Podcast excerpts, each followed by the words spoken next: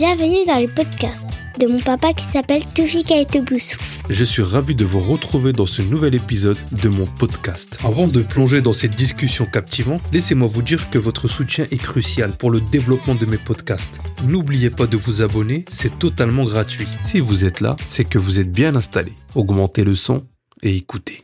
Dans cet épisode, je vais partager avec vous une réflexion profonde sur un sujet qui touche chacun de nous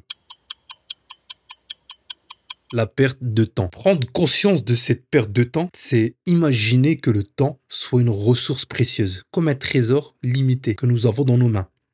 Maintenant, imagine-toi que ce trésor soit en train de glisser entre tes doigts. Chaque seconde compte. Malheureusement, trop souvent, nous laissons échapper ce trésor sans vraiment réaliser son importance.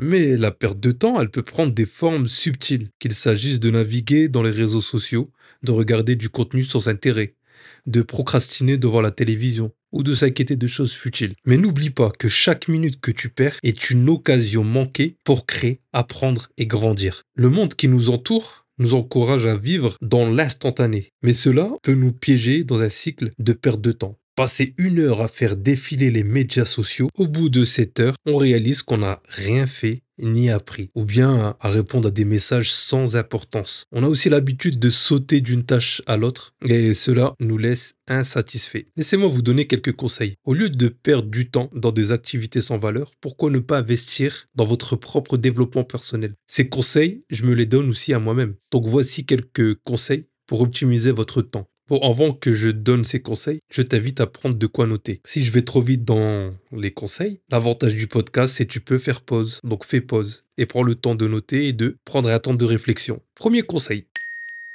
Planifie chaque jour en définissant clairement tes objectifs.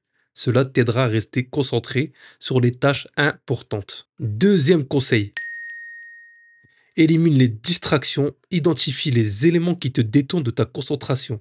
Désactive les notifications inutiles et crée-toi un environnement propice à la concentration. Troisième conseil que j'ai découvert moi-même récemment et c'est mon préféré. Utilise la technique Pomodoro. Je t'explique comment la mettre en place. Travaille pendant 25 minutes et puis accorde-toi une pause de 5 minutes. Pendant ces 5 minutes-là, va prendre un thé, un café, va te dégourdir. Cette technique peut augmenter ta productivité et prévenir la perte de temps. Quatrième conseil, ça, c'est le conseil pour euh, tous les accros. J'en fais partie. Hein. Planifier les médias sociaux. Limite le temps que tu passes sur les médias sociaux en définissant des horaires spécifiques pour les consulter. Cinquième conseil.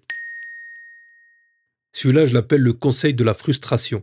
Apprenez à dire non. Ne surchargez pas votre emploi du temps avec des activités qui ne contribuent pas à vos objectifs principaux l'équilibre entre productivité et repos. J'ai compris cette phrase en étant hospitalisé pour ma maladie, la sarcoïdose. L'équilibre de vie. Je me définis comme une personne têtue et fonceur. Je n'arrête jamais même en étant malade. Têtu parce que je n'écoute pas mon corps quand il me rappelle à l'ordre. Et fonceur parce que je suis déterminé à faire les choses que j'aime dans ma vie. Bon, il est important de noter que tout n'est pas toujours une course contre la montre. Il faut se donner des buts et des objectifs dans un espace-temps bien défini. Mais par contre, N'oublie pas que la détente et le repos sont également essentiels pour notre bien-être. On doit recharger nos batteries. Le but n'est pas de supprimer moment de relaxation, mais de choisir précisément comment passer notre temps. La vie est précieuse et chaque instant compte. Il est temps de prendre conscience de la perte de temps, de reconnaître les habitudes qui nous retiennent et de faire des choix qui alignent notre temps sur nos valeurs. Rappelle-toi que le temps que tu as aujourd'hui ne sera jamais récupéré. Utilise-le judicieusement pour te façonner une vie riche et épanouissante. Je vous remercie de m'avoir rejoint dans cette réflexion sur la perte de temps.